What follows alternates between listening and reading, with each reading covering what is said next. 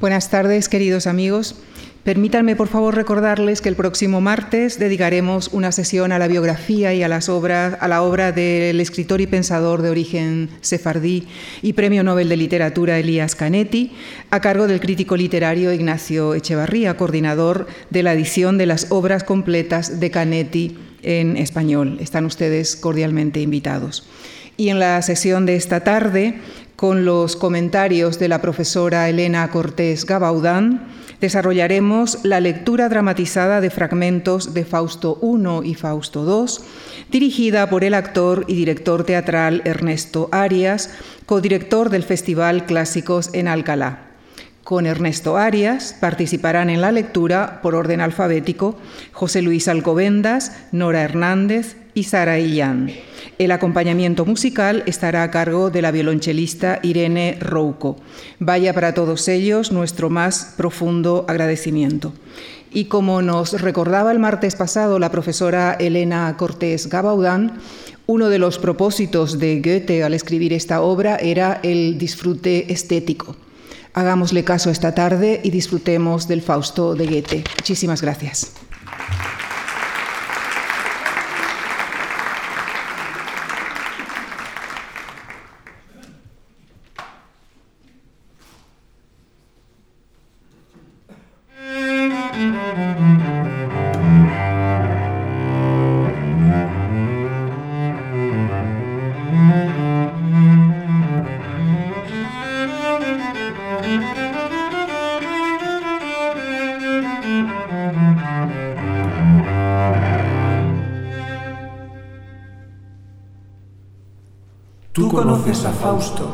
Al doctor.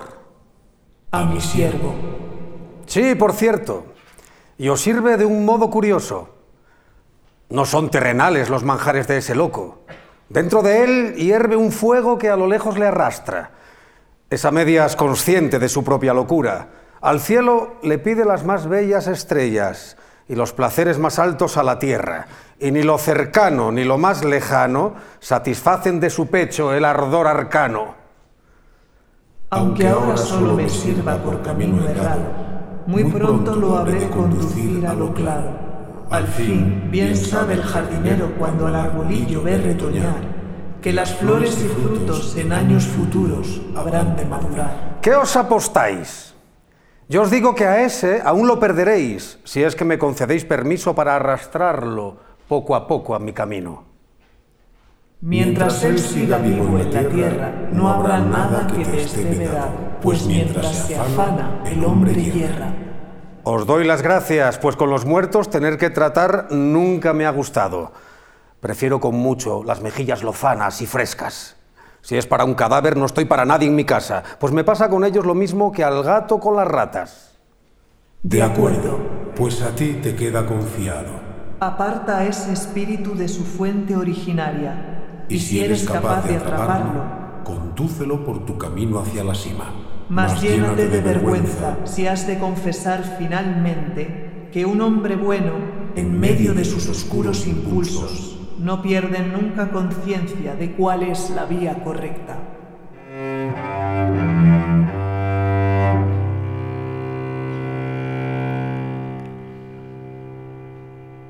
Muy bien. La cosa no ha de durar mucho. No me da ningún miedo mi apuesta. Si consigo alcanzar la meta, permitidme celebrar mi triunfo por todo lo alto. Él morderá el polvo y además con ganas como mi tía, la famosa serpiente.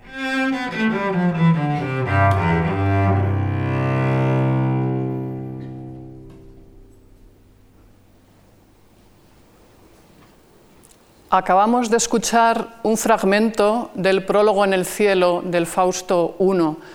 El Fausto I no se inicia directamente con la obra en sí misma, sino que tiene previamente tres metatextos uno de ellos es una dedicatoria bastante larga en verso en la que Goethe explica sus intenciones. Después hay un prólogo en el teatro en el que se nos hace ver que al fin y al cabo todo lo que vamos a escuchar o a leer va a ser teatro, al fin y al cabo, y no otra cosa. Y finalmente este prólogo en el cielo, en el que hemos oído hablar la voz de Dios con Mefistófeles, que nos sirve para darle un aspecto trascendente a lo que va a ser después la puesta en la tierra eh, y el pacto en la tierra, otra vez entre Mefistófeles y Fausto. Eh, como explicaba el otro día, es eh, un calco de la famosa puesta en el cielo entre Dios y Satanás por quién se llevará el alma de Job pero en este caso, en vez de tratar de hacer desdichado a Fausto, como era el caso de Job, para que renegase de lo divino, lo que se va a proponer Mefistófeles es hacerle feliz, porque se trata de apartarlo de ese afán de trascendencia y de búsqueda de algo sublime que tiene Fausto. Después de esta introducción que hace que toda la obra, no se va a volver a hablar de esto hasta el final del todo del Fausto II, por lo cual hasta se olvida uno de este asunto, y sin embargo es muy importante para entender lo que va caminando por detrás de toda la obra, ese debate teológico y filosófico de fondo sobre la predestinación, la responsabilidad individual, la culpa, si el hombre se salva por sus actos o por sus obras y otras muchas cuestiones de las que ya hemos hablado. Después de esta introducción, escucharemos ahora dos escenas en las que ya sí vamos a ver el inicio de la obra. Primero Fausto en su estudio y vamos a escuchar esa famosísima inicio de la obra que antes todos los escolares alemanes recitaban de memoria que es el lamento del erudito insatisfecho. Aquí entra en acción lo que explicaba el otro día, el ego moderno nunca encuentra satisfacción y vamos a escuchar ese lamento de la insatisfacción una y otra vez en estas dos escenas que vamos a escuchar. Ni la ciencia ni los libros le han procurado al profesor Fausto, que es anciano, ni el conocimiento que buscaba, ni ninguna satisfacción y por el camino se ha dejado la vida de la que no ha gozado. Entonces se encuentra eh, bastante desesperado, al punto de incluso de pensar en quitarse la vida. Fausto, hay que tenerlo en cuenta, en este primer Fausto, en el Fausto I, es un personaje desmesurado, es un genio atormentado de esa corriente prerromántica del Sturm und Drang que tuvo lugar en los años 70 del siglo XVIII, hombres que quieren realizar grandes cosas, que están por encima de la moral convencional y en su caso eh, no se desespera ante la mediocridad, la banalidad de la vida y eh, como no encuentra nada en los libros, incluso se vuelca en la magia, a ver si en la magia puede encontrar eso, y finalmente acaba entrando en escena Mefistófeles y acepta ese pacto porque al fin y al cabo a lo mejor es una vía de satisfacción y no tiene nada que perder. Eh, escucharemos primero a Fausto en su estudio y después la primera entrevista entre Fausto y Mefistófeles, de nuevo Fausto exponiendo su insatisfacción vital Mefisto la recrimina por su impaciencia y le propone el famoso pacto. Fausto accede porque no cree para nada que un diablo pueda satisfacer ese tremendo abismo existencial, esas ansias de, un hombre, y por lo tanto pues, eh, accede al, al pacto. Y efectivamente veremos a lo largo de toda la obra que Mefistófeles nunca acertará con los deseos de Fausto. En realidad es un poco tramposo porque el autor ha puesto en un mismo plano a dos personas que no están en el mismo plano. Por un lado tenemos a un hombre moderno, ese ego moderno de Fausto, con afán de trascendencia, buscando siempre algo que no encuentra, y por otro lado tenemos a un hombre o, personaje medieval como Mefistófeles, que solo ve los placeres materiales, las cosas de aquí abajo, y por lo tanto nunca se van a encontrar Fausto mirando arriba y Mefistófeles mirando abajo. Eh, esto es lo que veremos ahora y por lo tanto escuchamos ya a Fausto en su estudio y a Fausto y Mefistófeles.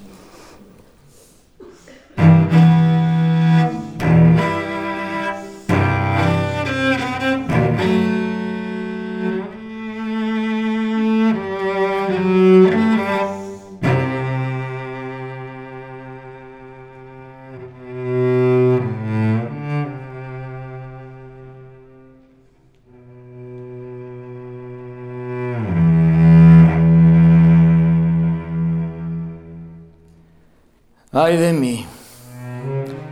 Ya he estudiado filosofía, derecho, medicina y por desgracia también teología. Bien a fondo y con ardoroso esfuerzo. Y ahora aquí estoy, pobre loco, y soy tan sabio como antes de empezar. Tengo título de licenciado y hasta de doctor. Y ya es el décimo año que arrastro de aquí para allá y de arriba abajo a mis discípulos bien amarrados y veo que nada podemos saber.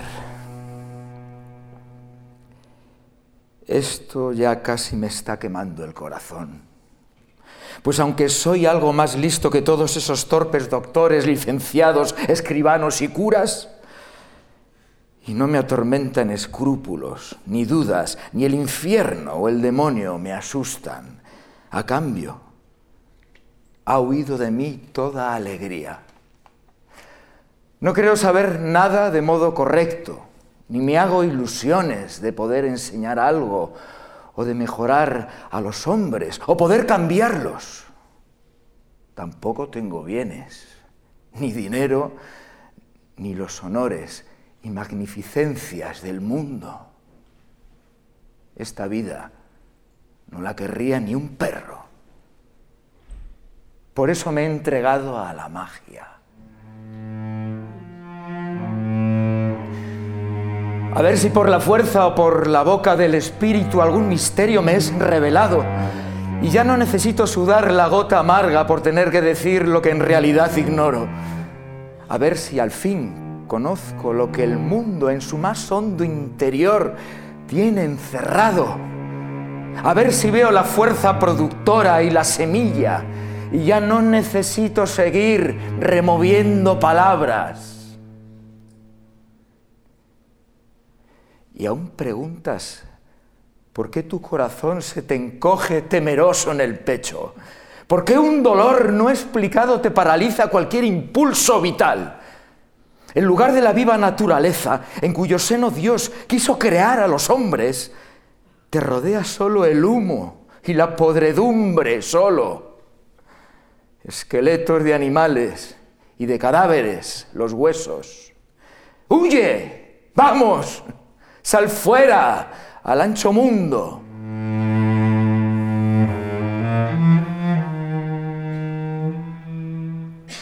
Y este misterioso libro del puño y letra del propio Nostradamus. ¿No te resulta acaso compañía bastante? Conocerás pues el curso de los astros y si la naturaleza te sabe instruir, se alzará entonces en ti la fuerza del alma, igual que un espíritu a otro espíritu le habla. En vano aquí tu estéril meditar. Trata de explicarte los sagrados signos, pues a mi lado flotáis vosotros, espíritus, contestadme, si escuchándome estáis. No, no me asemejo a los dioses. Demasiado hondo lo siento. Al gusano que se remueve entre el polvo me asemejo, al que pues vive en el polvo buscando su alimento. Aniquila y entierra la pisada del viajero.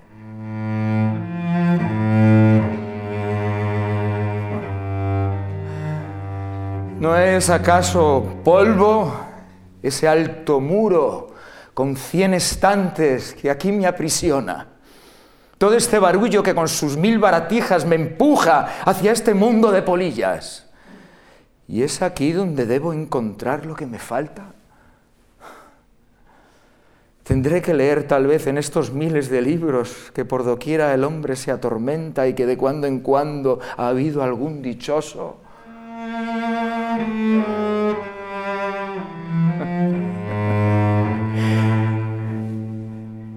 ¿Qué me quieres decir tú con tu sonrisa vacía calavera? Sino que tu cerebro, como el mío antaño confuso, Buscó la levedad del día, mas entre las sombras pesadas fue lastimosamente errando en pos de la verdad.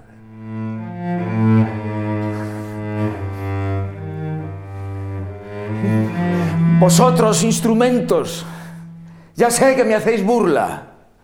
Con ruedas y engranajes, cilindros y ángulos, yo estaba ante la puerta y debíais ser vosotros mi llave. Mas aunque tenéis la barba erizada, no podéis levantar el cerrojo. Enigmática la plena luz del día, la naturaleza no se deja despojar de su velo. Y lo que ella no quiera revelarle a tu espíritu, No se lo sacarás con palancas ni con tuercas. Viejos trastos que yo nunca usé. Estáis solo aquí porque os usaba mi padre.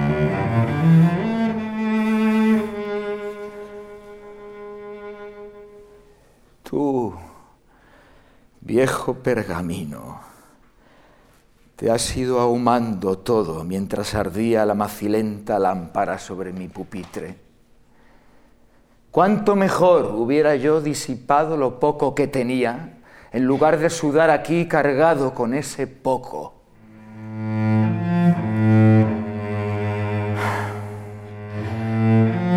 Lo que de tus padres hayas heredado, gánatelo si quieres poseerlo. Lo que uno no usa es una pesada carga. Solo puede ser útil lo que el instante procura.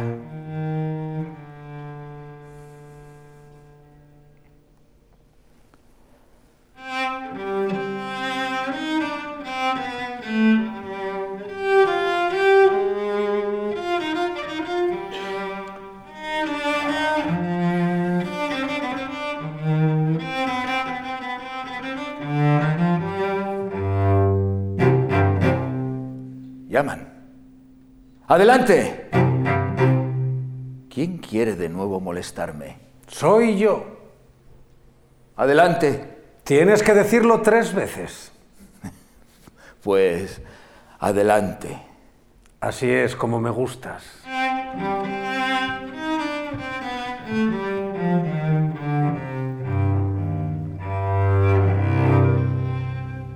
Confío en que nos entenderemos, pues para espantar tus quimeras estoy aquí hecho un noble caballero, con traje rojo recamado de oro, manto corto de rígida seda, con pluma de gallo sobre el sombrero y un largo y acerado acero. Y en resumidas cuentas, yo te aconsejo que te pongas lo mismo sin perder más tiempo, a fin de que libre y sin ninguna traba sepas de una vez lo que es la vida. Sea cual sea mi vestido, sentiré igual las penas de esta estrecha vida terrena. Demasiado viejo para andar solo con juegos, demasiado joven para no tener deseos. ¿Qué podría concederme el mundo? Tienes que renunciar, renunciar debes. Ese es el eterno canto que en todo oído resuena y que a lo largo de nuestra vida toda ronca nos canta hora tras hora.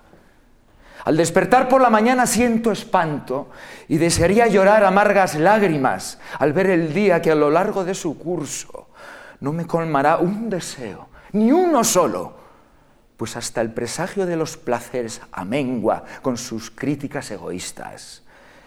Y la creación de mi agitado pecho impide con mil fachendas de la vida. Y cuando cae la noche, tengo que tenderme con miedo en la yacija. Tampoco allí se me da reposo alguno. Me espantarán terribles sueños. El Dios que habita en mi pecho puede mover mi interior hondamente, pues reina sobre todas mis fuerzas, mas nada puede cambiar hacia afuera. Y por eso, para mí, existir es una carga. La muerte anhelo, la vida detesto.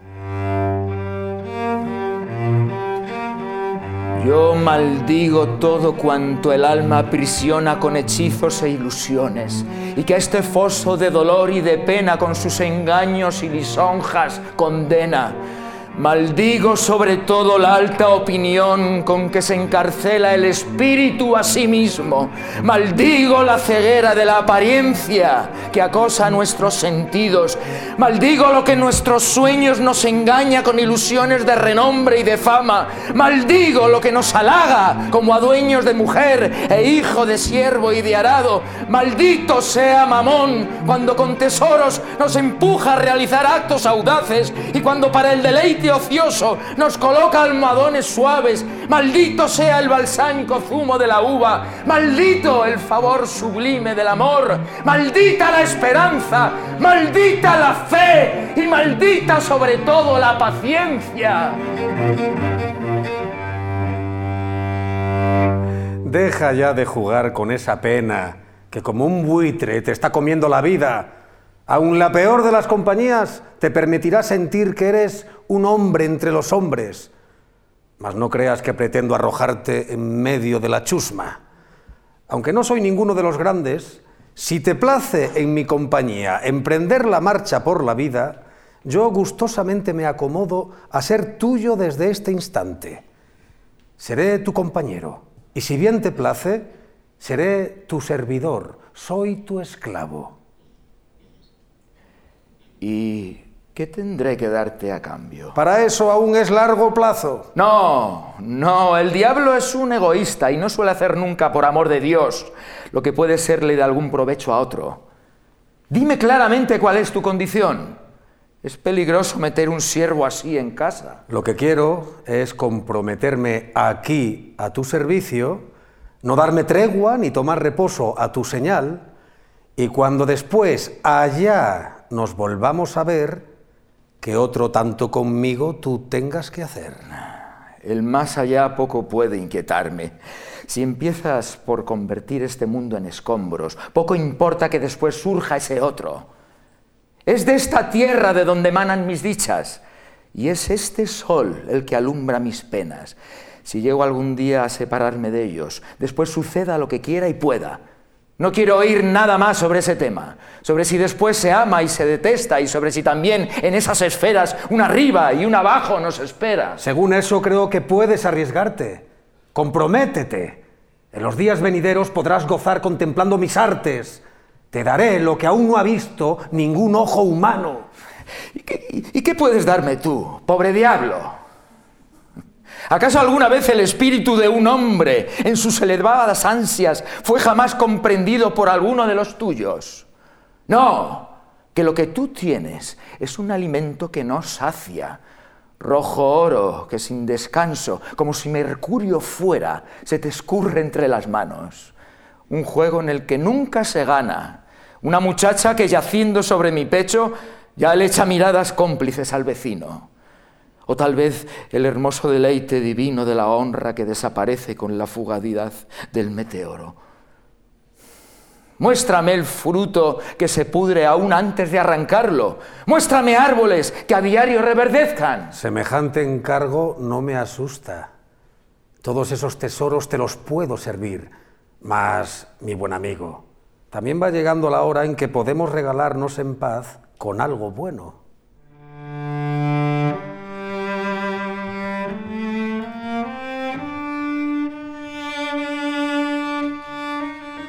Si alguna vez, apaciguado sobre un lecho de ocio metiendo, ya no me importa lo que ocurra conmigo.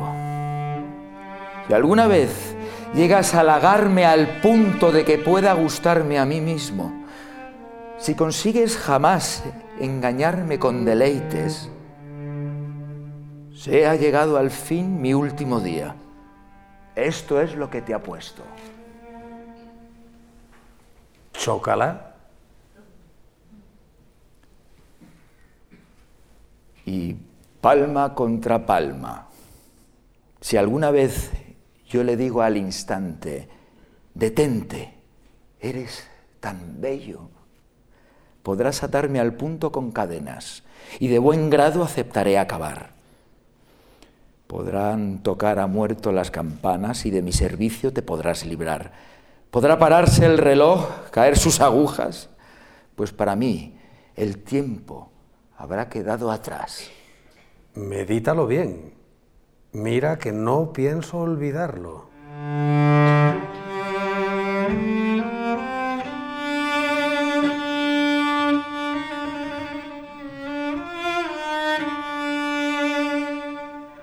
Ya lo estás oyendo. No estoy hablando de alegrías. Me abandono al vértigo, al más doloroso placer al odio en el amor, al disgusto que estimula.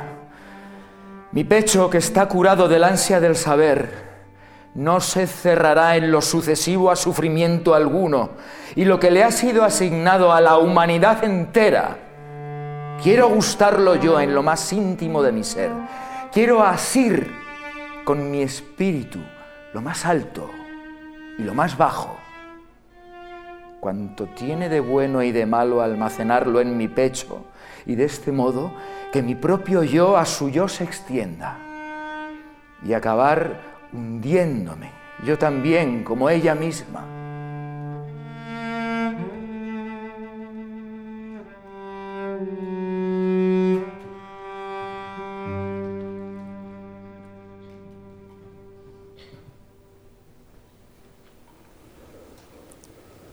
Después de haber escuchado la famosa escena del pacto entre Mefistófeles y Fausto, Fausto se abandona a la vida, como acabamos de oír, va a recorrer todos los aspectos de la vida para ver si por fin encuentra su satisfacción vital. Para ello, eh, Mefistófeles primero va a rejuvenecerlo, lo lleva a la cocina de una bruja para volverlo joven, porque como le va a poner en bandeja todo tipo de placeres materiales, incluido el placer erótico, necesita que sea un joven y no un anciano. Y efectivamente, después de rejuvenecerlo, lo primero que va a suceder es el encuentro con Margarita. Comentaba el otro día como el Fausto I, que en el fondo no es sino una novela dramatizada de la época del Sturm und Drang, contiene dos temas principales, una el pacto con el diablo y otra el tema de la inocente seducida, la tragedia de la muchacha seducida, que es Margarita. Eh, vamos a escuchar ahora dos escenas. En la primera va a ser una escena tierna entre Fausto y Margarita. Vamos a observar el candor de esta muchacha, casi una niña, una muchacha del pueblo que se deja fácilmente seducir por ese gran caballero que es Fausto, que la enamora rápidamente con sus palabras. Eh, por desgracia, Fausto no puede amarla como ella lo ama a él. Fausto simplemente se encapricha. Es verdad que siente ternura por ella incluso, pero no llega verdaderamente a amarla. Y después de haber satisfecho sus ansias eróticas con Margarita, la va a abandonar. De esta manera, Fausto pierde esta oportunidad que se le brindaba de hallar tal vez la paz interior y de redimirse pero es que sus ansias de grandes cosas van mucho más allá que una mera pasión eh, y mucho menos de tipo puramente sensual. De manera que es un episodio más en su vida, mientras que para Margarita es algo que va a convertir su vida en una verdadera tragedia. Sin embargo, Margarita al final va a salvar a Fausto, al final del todo de la obra en el Fausto II, de forma que sí que tiene importancia también para Fausto este episodio del amor de Margarita. La segunda escena que escucharemos es ya el final de la tragedia de Margarita, cuando ella ha sido abandonada por Fausto, Además, ha habido mm, unas escenas en las que su madre ha muerto por culpa de Fausto porque le han dado un bebedizo supuestamente para dormirla, pero la han matado. Fausto ha matado también al hermano de Margarita en un duelo, de modo que ella se encuentra sola, se encuentra embarazada de un hijo que nacerá, pero ella en un rapto de locura, desesperada ante todo este cúmulo de desgracias, lo matará y por lo tanto va a ser ajusticiada y es llevada a la cárcel para eso. Entonces, esta escena es de un gran patetismo, es una Margarita enloquecida por el dolor, es una escena típica de esta corriente prerromántica del Sturm und Drang, que era de, gran potencia verbal, de gran patetismo, expresada con versos quebrados, muchas exclamaciones, cierto caos verbal, y que expresa muy bien y con gran magistralidad, creo yo, la, locura y la pasión eh, de esta pobre Margarita. Al final, aunque Fausto trata de salvarla al menos de la muerte, ella no va a acceder, como veremos, y eso hace que ya que acepta la justicia de la tierra y acepta ser condenada, sea salvado, salvada en el cielo, lo cual es imprescindible para después que pueda ella en el cielo interceder por Fausto. Escuchamos ya las escenas con eh, Margarita y Fausto.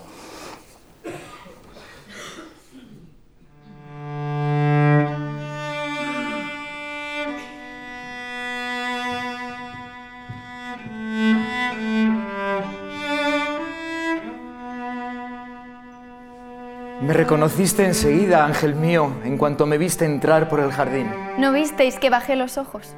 Y me perdonas la libertad tomada, el atrevimiento descarado justo cuando acababas de salir de la catedral. Estaba aturdida. Nunca me había pasado eso. Nadie pudo nunca hablar mal de mí. Ay, pensé, ¿habrá visto en tu conducta algo descarado, algo indecente? Parece que le asaltó al punto el deseo de abordar sin reparos a esta chica.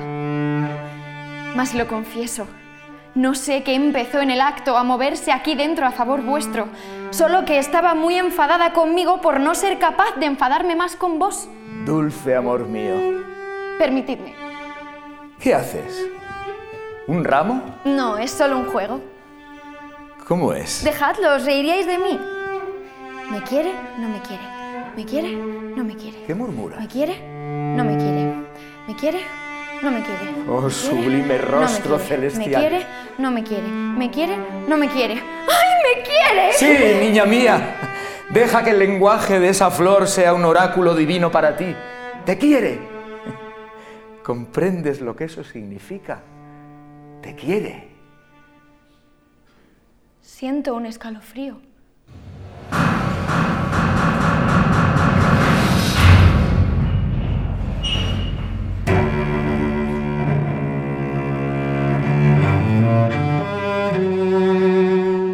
Invade un horror hace tiempo olvidado. Me inunda el dolor de la humanidad entera. Aquí se encuentra, tras estos húmedos muros, y su crimen fue tan solo una dulce locura. Vacilas en acudir junto a ella. Tienes miedo de volver a verla.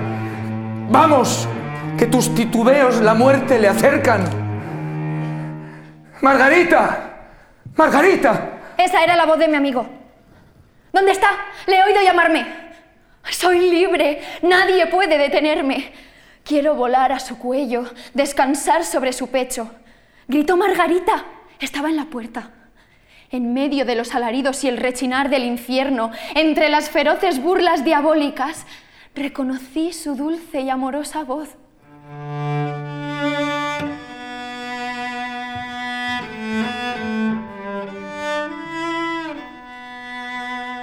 Soy yo. ¿Eres tú? Oh, dímelo de nuevo. ¡Es él! ¡Es él! ¿Dónde están ahora mis penas? ¿Dónde la angustia de la cárcel, las cadenas? ¿Eres tú?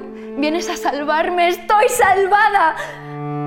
Ya veo de nuevo la calle en que te vi por vez primera y los alegres jardines en que Marta y yo te esperábamos. Sígueme. Ven conmigo. ¡Oh, aguarda! Me gusta tanto estar donde estás tú. Date prisa. Si no te das prisa, lo pagaremos muy caro.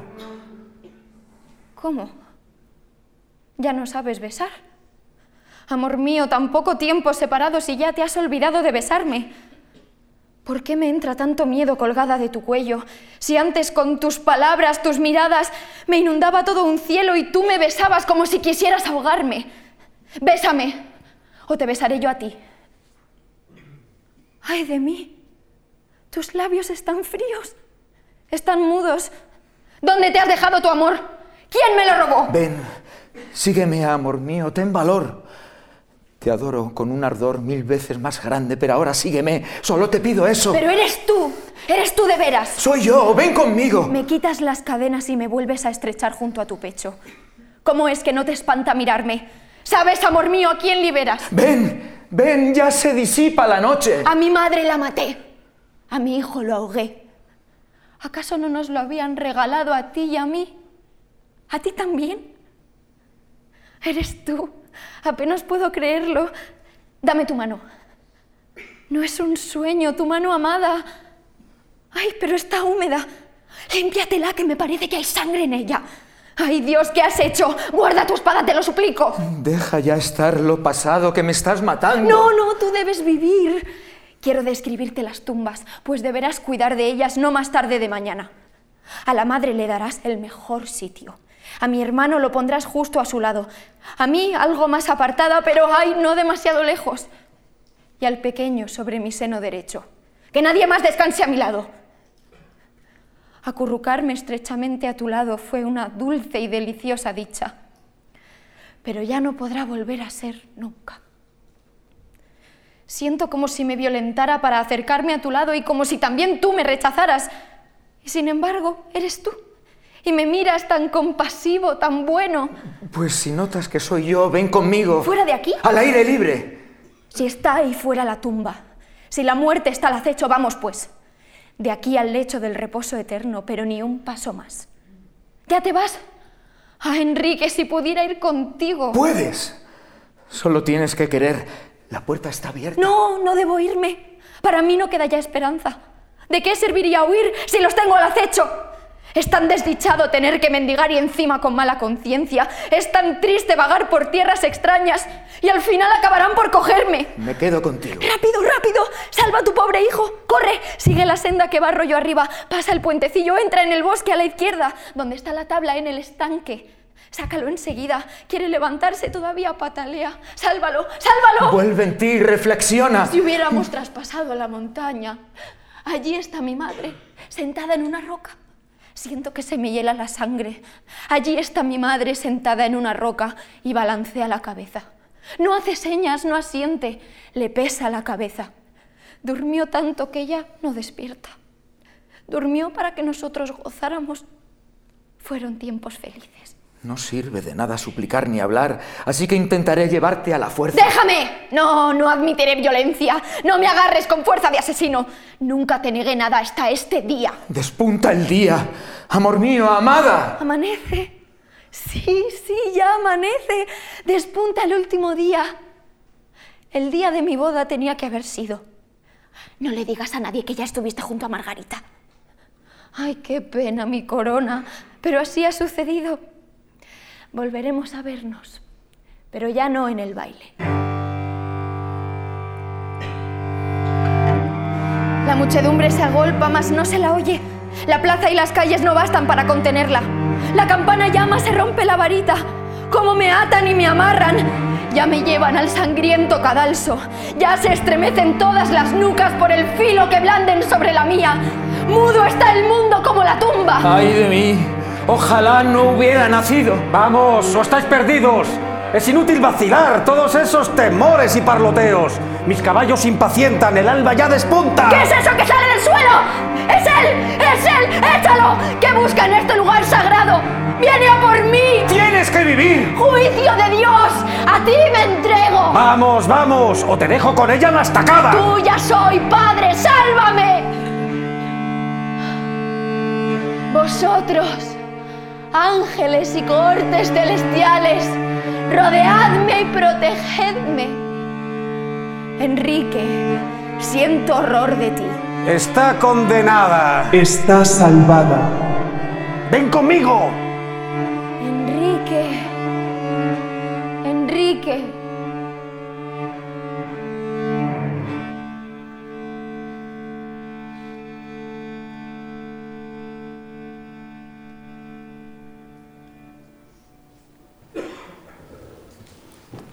Después de esta impresionante escena con la que culmina el Fausto I, pasamos ya al Fausto II, una obra completamente diferente y que como es tan larga, tan inabarcable, con escenas largas, llenas de decenas de personajes, eh, no vamos a poder escuchar más que muy resumida y muy extractada.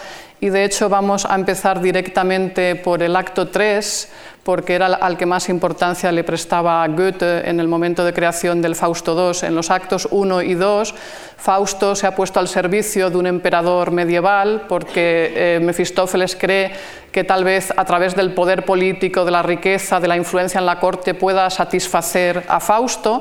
Después eh, se deciden hacer un viaje a la Grecia clásica por dos motivos. Por un lado, porque Fausto empieza a soñar con la bella Helena, a la que había visto ya en la cocina de la bruja, donde había sido rejuvenecido, y después en unas fantasmagorías que había preparado para los cortesanos del emperador, en los que hacía aparecer también a París y a Helena. Eh, por ese motivo, para poderse encontrar con Helena, además de por lo que les contaba el otro día, por el tema del hombrecillo probeta o múngulus, al que solo en la antigua Grecia y por medio del poder de la naturaleza se podrá sacar de la probeta y hacer que nazca a la vida, gracias al poder de los elementos naturales, van a viajar a Grecia y en el acto tercero eh, nos encontramos ya en, delante del palacio de la bella Helena, la Helena de Troya, que regresa a su palacio de Esparta convencida de que Menelao, su marido, que regresa de la guerra de Troya, la va a sacrificar. ella se entera de que hay un caudillo germánico con unas tropas, es Fausto con Mefistófeles, que está allí cerca y entonces Fausto se convierte en un inesperado salvador al que va a pedir ayuda. Elena sí va a estar a la altura de, Fausto, mientras que Margarita no lo estuvo, eh, Elena sí se encuentra en el mismo nivel, pero tengamos en cuenta que no estamos hablando ya de hombres de carne y hueso. En el Fausto II hemos abandonado ese nivel y nos movemos en un mundo de conceptos, fantasmagorías eh, y de alegorías. Y precisamente Fausto y Elena aquí no son más que la alegoría de la antigua Grecia clásica con todo su esplendor y belleza y la Germania de Fausto. Eh, si comparan un poquito el final que acabamos de escuchar con Margarita, la forma de enfrentarse a la muerte de Margarita con toda esa locura y apasionamiento del Sturm und Drang, de esa corriente prerromántica, frente a la serenidad y sublimidad de Elena que cree que va a morir, pero jamás se altera, guarda una tremenda serenidad y habla ya no solo como una reina, sino como una diosa, vemos claramente que hemos cambiado también de estilo. Estamos en una obra del clasicismo y además Elena representa ella misma la Grecia clásica, por eso esa serenidad se expresa además en el original en hexámetros griegos, en la traducción que van a escuchar en versos largos de cadencias similares eh, o imitando un poquito el hexámetro griego. Esa va a ser la primera escena, la de la Helena que está esperando, cree, su muerte. Y después vamos a escuchar la famosa escena en la que Fausto le enseña a Helena a rimar. Helena ha escuchado a uno de los hombres de Fausto, esto no lo oiremos aquí, pero ha escuchado a uno de los hombres de Fausto hablar. En todo el Fausto II se hablan rimas, por lo tanto ha escuchado ese sonido de las rimas, le ha llamado la atención, ya que la, forma de tener ritmo de los versos griegos no era la rima final, y le pide a Fausto que le enseñe esa forma de hablar tan cadenciosa y melodiosa. Y entonces él le enseña a rimar. Es una bellísima metáfora de ese intento de unión entre Germania y Grecia que simboliza el matrimonio de Fausto y Helena esa utopía de la época de Goethe en la que algunos de los escritores y artistas alemanes creyeron que a lo mejor Alemania, en esa época en la que es la época de oro de las letras alemanas, llenas de poetas, de filósofos, etc., podía llegar a ser la nueva Atenas y que podía florecer en Alemania ese resurgir de una vida dedicada al arte, a la poesía, etc como después eh, Elena y Fausto van a tener un hijo, Euforión, que se va a despeñar rápidamente saltando desde lo alto como Ícaro, la conclusión que uno saca es que tampoco Goethe cree en esta posibilidad y que más bien nos sugiere que si bien es verdad que Grecia fue un modelo insuperable, cada generación y por supuesto en su Alemania debe de emprender nuevos vuelos poéticos y no tratar de imitar simplemente lo pasado. Eh, escuchamos ya, por tanto, a Helena delante de su palacio de Esparta.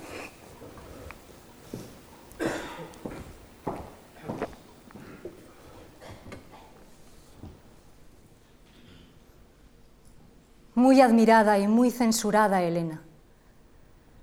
De la playa vengo yo, a la que a poco arribamos, ebria aún por el mecerse agitado del oleaje, que hacia aquí, desde la llanura frigia, sobre su erizada cresta, gracias al favor de Poseidón y la fuerza de Euro, a las calas patrias nos trajeron. Allá abajo celebra ahora el rey Menelao el regreso junto con sus más valientes guerreros. Mas dame tú la bienvenida, noble casa, que mi padre Tindareo, cerca de la ladera de la colina de Palas, a su retorno construyó que cuando yo aquí, como hermana, con Clitemnestra y con Castor también, y con Pollux, crecía jugando dichosa, adornó él con más brillo que ninguna otra casa de Esparta. Yo os saludo, a las de las broncíneas puertas. A través de vuestra ancha apertura que a entrar invita, sucedió un día que Menelao, escogido entre muchos, radiante a mi encuentro vino en calidad de prometido. Vuélvemelas a abrir para que un imperioso mandato del rey fielmente cumpla como conviene a una esposa. Dejadme entrar y que tras de mí quede todo cuanto hasta este punto me arrojó fatalmente.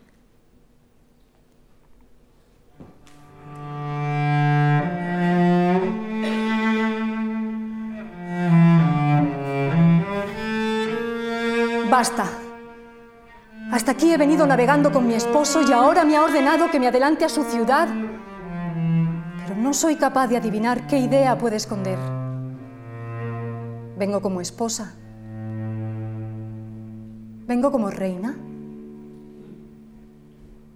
¿O vengo como sacrificio para expiar el amargo dolor del príncipe y la contraria fortuna largo tiempo soportada por los griegos? Conquistada he sido. Si también soy prisionera, no lo sé. Pues en verdad gloria y destino destinaron para mí los inmortales de un modo ambiguo, como sospechosos compañeros de la belleza, que incluso en este mismo umbral a mi lado se alzan a modo de sombría y amenazadora presencia. Pues ya en la cóncava nave raras veces me miraba el esposo, y tampoco profirió ni una palabra de aliento. Sentado frente a mí, parecía meditar un mal designio.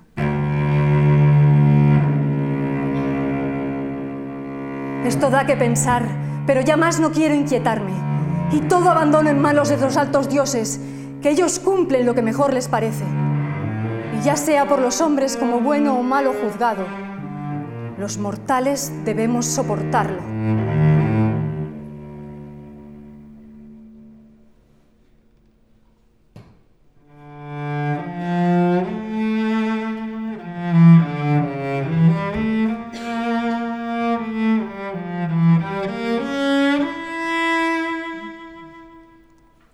Deseo hablarte, mas sube aquí a mi lado. Este sitio vacío reclama a su Señor y me asegura el mío. Primero deja que de rodillas fiel homenaje te dedique, oh noble mujer, y déjame besar la mano que me encubra a tu lado. Confírmame como corregente de tu reino sin límite conocido, y gana para ti adorador, sirviente y guardián, todo en uno. Veo y escucho prodigios innumerables. Soy presa del asombro y querría preguntar muchas cosas. Mas primero querría que me explicases por qué las palabras de aquel hombre, tan extrañas a la vez que gratas, me han sonado. Es como si un sonido se armonizara con otro y cuando ya una palabra se ha acoplado al oído, viniera otra a acariciar a la primera. Si ya te agrada el hablar de nuestros pueblos, de seguro te ha de deleitar también su canto, pues complace hasta lo más hondo mente y oído. Pero será mejor que lo practiquemos ahora mismo. La réplica dialogada lo estimula y a ello invita. Dime, pues, ¿qué haré para hablar tan bellamente? Es muy fácil. Tiene que salir del corazón.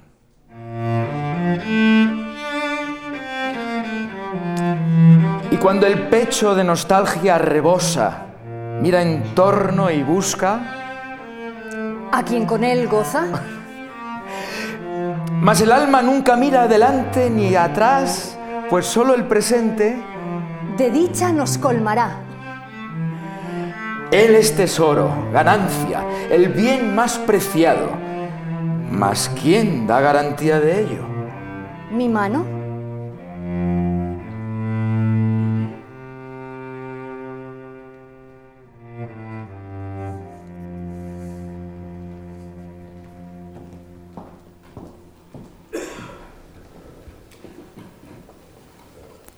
Después de estas escenas en que hemos escuchado la sublimidad del estilo de Elena, eh, Fausto, cuando eh, tiene que regresar a su mundo germánico al morir el hijo que tiene con Elena, Elena también desaparece y por lo tanto toda esta ilusión, porque no es más que una ilusión, se desvanece, no es nada real, puesto que se han encontrado a través del tiempo y el espacio, cosa ya imposible por sí misma, y vuelve a encontrarse de nuevo en en el mundo germánico medieval al servicio del mismo emperador al que estaba ya al principio de la obra. Y empieza a atisbar un nuevo proyecto en el que pone otra vez todas sus energías. Esto nos va a durar eh, los dos últimos actos, acto cuarto y acto quinto en el acto cuarto ayuda al emperador a ganar una batalla y le pide a cambio que le ceda tierras que no tienen valor para el emperador porque son tierras que inunda el mar. Estamos pensando en las zonas mm, de tierras bajas del norte de Alemania, Países Bajos, esta zona, inundables antes de que se pusieran los diques que, de que precisamente vamos a hablar aquí en la obra. Entonces le pide al emperador estas tierras y concibe ese plan de, mediante unos diques, poder hacer que esas tierras sean habitables. Al principio esto solo parece un nuevo intento de estos desmesurados del, primer Fausto, ese Fausto romántico, que mm, en este caso estaría tratando de vencer a la naturaleza, ¿no? de, ser capaz de, poner mediante estos diques que está concibiendo, es en la época de Goethe se están haciendo estos diques por primera vez. Eh, pero después pasa de ser solamente esa especie de apuesta contra la naturaleza a ser algo distinto, a ser también una idea filantrópica. Y es la primera vez en la que Fausto sale de ese egocentrismo al que hemos visto a lo largo de toda la obra eh, y al salir de su ego, al volcarse en los demás, porque piensa si estas tierras las puedo hacer cultivables, podrían vivir en ella gente pobre que no tiene tierras propias y podrían ser dichosos. Es por tanto un proyecto, se convierte en un proyecto filantrópico y en ese momento Fausto está saliendo de ese egocentrismo extremo que le define y vislumbra que allí podría encontrar la felicidad, porque cuando uno sale del ego, pues por fin puede encontrar a lo mejor la satisfacción, o al menos así lo plantea Goethe. Entonces, en el acto quinto, que es en el que ahora vamos a escuchar el fragmento que vamos a oír, es el acto quinto, eh, Fausto ya es muy mayor, está metido en estos proyectos de hacer diques para ganar tierras al mar y como ya la obra se mueve en un ambiente de total irrealidad, aparecen en su casa unas figuras alegóricas, como por ejemplo la pobreza, la inquietud, la deuda, en estas, la pobreza o la deuda no entran porque es casa de rico y en casa de rico no pintan nada la pobreza y la deuda, pero sí entra la inquietud, porque la inquietud es tanto de ricos como de pobres y la inquietud le hace ver, esta mujer que es una alegoría, le hace ver a este Fausto que hasta entonces no se está enterando prácticamente de nada y que ya tiene casi 100 años, que tiene que empezar a ver algo más allá de sí mismo.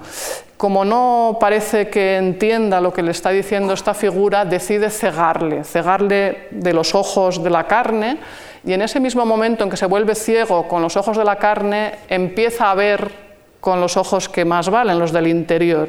Y entonces vislumbra por fin ese proyecto ya bajo la versión filantrópica y pronuncia las famosas palabras del pacto, si bien para que Dios no quede como un tramposo que va a salvar a, Fausto pese a haber pronunciado las palabras del pacto, hay que decir que las pronuncia en un tiempo verbal que no es el del indicativo, que es el tiempo de la realidad, sino que lo pronuncia eh, como una hipótesis, hablando, bueno, si yo pudiera hacer eso, entonces pues me sentiría feliz y le diría al instante y pronuncia las palabras del pacto. Pero al menos ha vislumbrado ya cuál sería el proyecto que le podría colmar por fin a ese ego insatisfecho. Em, vamos, por lo tanto, a escuchar esta escena de la inquietud y Fausto.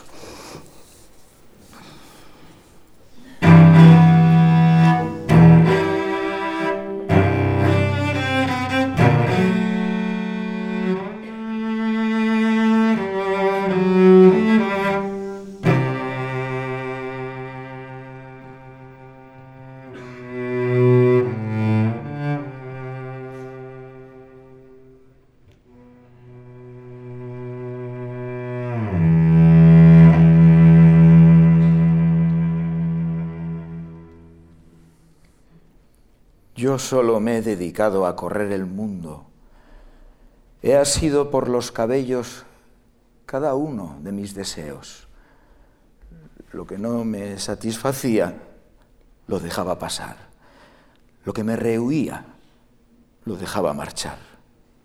Ansiado he tan solo y tan solo llevado a cabo, y otra vez deseado, y así con fuerza, cuan vendaval, mi vida atravesado, que primero fue grande y poderosa, mas ahora ya es de lento paso y sabia prudencia.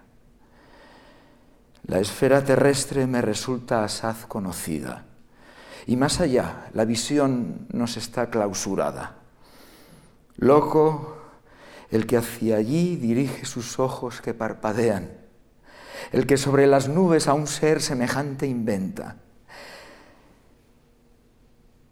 Que se mantenga firme y contemple lo que le rodea, pues no está mudo este mundo para el hombre capaz. ¿Para qué andar perdiéndose en las eternidades? Lo que él conoce se puede agarrar. Siga así avanzando a lo largo de su terrenal jornada. Si se le aparecen espíritus, que siga su camino. En su continuo avance halle dicha y tormento, ese que ni un solo instante está satisfecho.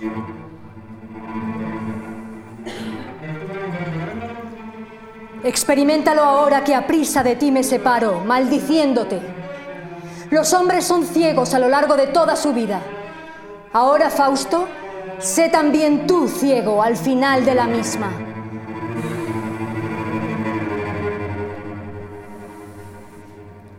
La noche parece penetrar más y más hondo, pero brilla en mi interior una luz clara. Lo que concebí Voy presto a ejecutarlo. Solo tiene autoridad la voz del amo. Levantaos, sirvientes, uno tras otro, mostradme felizmente lo que audaz imaginé. Empuñad las herramientas, coged pala y laya. Debe realizarse cuanto antes lo trazado. Al orden riguroso y la diligencia presta siguen la más hermosa recompensa para dar fin a la más grande empresa, basta para mil manos una sola cabeza.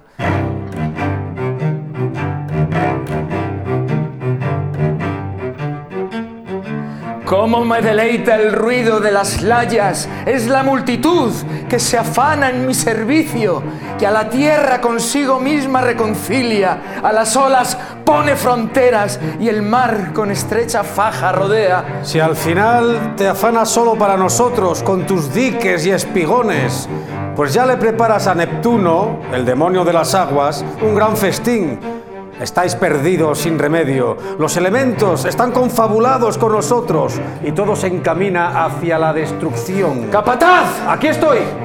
Arréglatelas de cualquier modo para conseguir masas y masas de obreros. Estimúlalos combinando placer y rigor.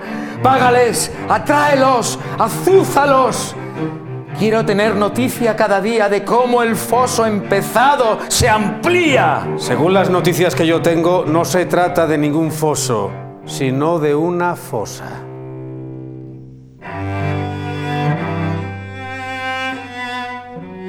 Hay una ciénaga que llega hasta las montañas, infestando todo lo ya conquistado. Conseguir desecar ese charco podrido sería ya el logro máximo. Así le abro un espacio a millones de gentes, tal vez no seguro, pero sí donde vivir activos libremente, verdes los campos y fértiles, hombres y rebaños de inmediato a gusto en la tierra más reciente, enseguida instalados en lo más recio de una colina, alzada con rodillos por un pueblo laborioso y audaz.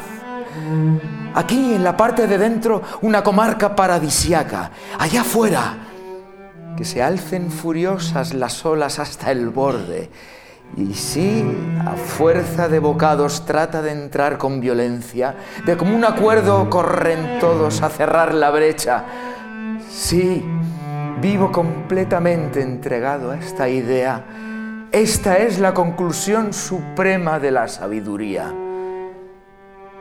Solo merece la libertad, lo mismo que la vida, el que tiene que conquistarlas día a día. Y de esta suerte, rodeados de peligros aquí, pasan sus esforzados años hombres, ancianos y niños. Esta afanosa actividad es lo que me gustaría ver. Sobre un suelo libre, hallarme junto a un pueblo libre entonces podría decirle al instante, detente, pues eres tan bello.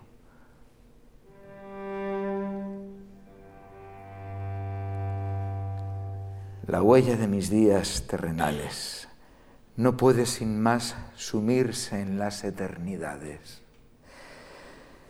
Sintiendo ya un anticipo de esa dicha tan grande, gozo ahora mismo del supremo instante. No hay placer que le sacie, no hay dicha que le baste. Corre siempre seducido en pos de formas cambiantes. El último, el funesto, el vacío instante, este infeliz desearía retenerlo. De quien con tanta fuerza supo resistírseme, se hace el tiempo dueño.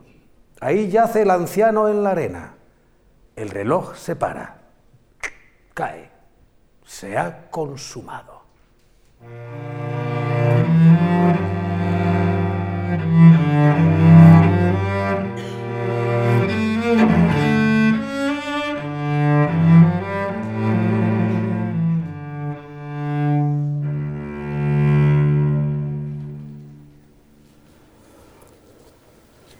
Tras esta escena en la que Fausto por fin ha pronunciado las palabras del pacto, querría decirle al instante detente, eres tan bello, cae muerto con más de 100 años y Mefistófeles lógicamente cree haber ganado la apuesta, por lo tanto se hace rápidamente con el alma de Fausto. Y a partir de aquí empieza una parte final con muchas posibles lecturas, bastante eh, alocada como todo el Fausto II porque para empezar a Mefistófeles le arrebatan el alma de Fausto una serie de angelitos, únicamente porque él se queda completamente fascinado al ver a los angelitos desnudos, le entra un ataque de lujuria y en esa distracción los angelitos le arrancan el alma y se la llevan hacia el cielo. Y entonces aparece todo, lo cual parece un tanto grotesco ¿no? en este final de la obra, que, que, es muy paradójica. Para empezar, no sabemos si este final en la que Fausto por fin pronuncia esas palabras ilusionándose con esos diques, cómo tenemos que entenderlo porque las ansias desmesuradas del Fausto I parecen haberse transformado en las ansias de un buen ingeniero de canales, caminos y puertos. Entonces, esto que encajaría más con el espíritu pragmático del positivismo científico del siglo XIX, que también está ahí en la época de Goethe iniciándose, no encaja bien con el Fausto desmesurado de, de la primera parte. Pero naturalmente no es solo eso, aunque también, y hay quien lo lee así, como un canto al positivismo científico, a que, bueno, al fin y al cabo, al menos gracias al progreso técnico podemos mejorar la vida de la gente, hacer que viva mejor, que no pase hambre, etcétera, y no es poco. Pero sería poco para las ansias de Fausto, probablemente. Eh, por otro lado, eh, este bien se le lleva el alma al cielo porque se tiene que resolver, se ha resuelto de estas maneras un poco extrañas la puesta en la tierra, pero tenemos que saber qué pasa con la puesta en el cielo, ¿no? entre eh, Dios y Satanás, digamos, caracterizado por Mefistófeles. Y efectivamente el alma es llevada hacia el cielo, pero lo que se ve en las escenas últimas es una gran parafernalia de santas, santos, ermitaños, penitentes, em, eh, con unos barrancos de montaña, todo un tanto eh, singular, y muchos ángeles y vírgenes, etc. Y eh, la forma en que se salva finalmente el alma de Fausto es porque efectivamente al final aparece una penitente, que es lo que vamos a escuchar en la escena final de Fausto, con la que cerraremos la obra, y esta antigua penitente, lo dice en el texto, antes llamada Margarita, es la Margarita de la que ya nos habíamos olvidado por completo del principio de la obra, y que intercede por Fausto para que sea salvado. La obra termina, lo veremos aquí, alabando al eterno femenino, así se dice. Eh, tal vez debamos entender que se refiere al amor, el amor es lo que nos salva finalmente, el amor, ya sea la filantropía, esta última que, parece hacer poder hacer feliz a Fausto, ya sea el amor bajo cualquiera de sus formas, tal vez sea lo único que puede salvarnos y llegar a satisfacer ese ego inconmensurable del hombre moderno. Em, en todo caso, el final arroja bastantes dudas porque tiene partes muy grotescas y, extrañas. De lo que no queda duda, eso sí mm, está muy claro, es de que Fausto se salva pese a sus muchos crímenes, porque no solo es un total descreído respecto a la religión, sino que se ha hecho culpable tanto de la muerte de Margarita y toda la familia de Margarita, como en el Fausto II, al final, de la muerte de dos ancianos, una pareja de ancianos que viven su humilde casita y que son lo contrario de Fausto, son los que se satisfacen con nada, con una vida casi de miseria y son felices sin aspirar a nada más.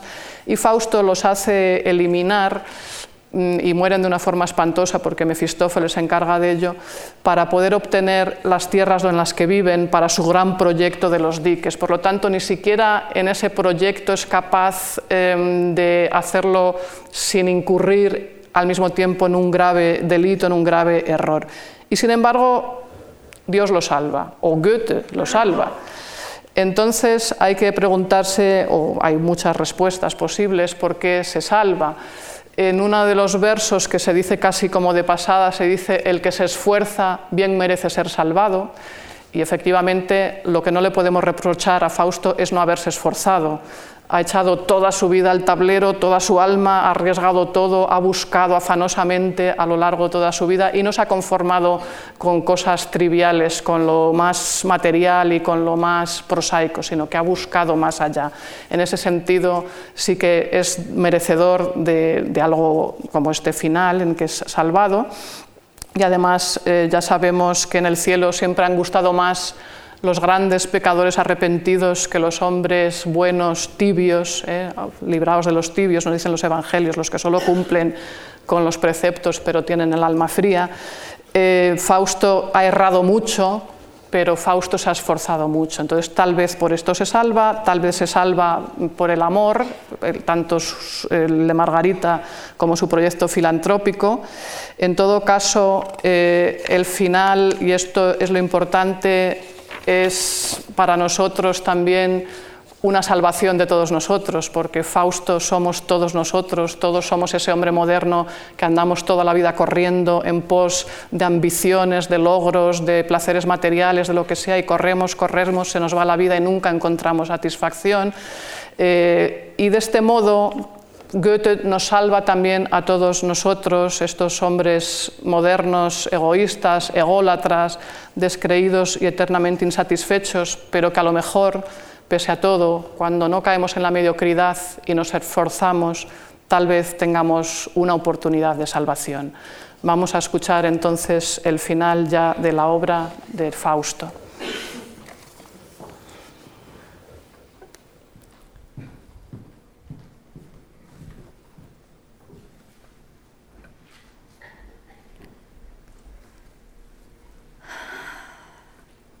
Vuelve, vuelve, oh clementísima, oh piadosísima, tus ojos misericordiosos hacia mi gozo.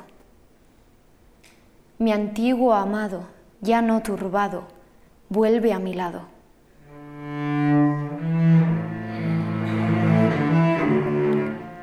Rodeado de celestes voces, el nuevo apenas se conoce, mas cuando nueva vida intuye, con los benditos se confunde. Ve cómo suelta la atadura que le une a su antigua envoltura y de la etérea vestidura nace juvenil fuerza pura. Déjame que yo a este alma instruya. Esta luz aún le deslumbra. Ven, sube a la esfera más pura. Tras de ti irá cuando te intuya.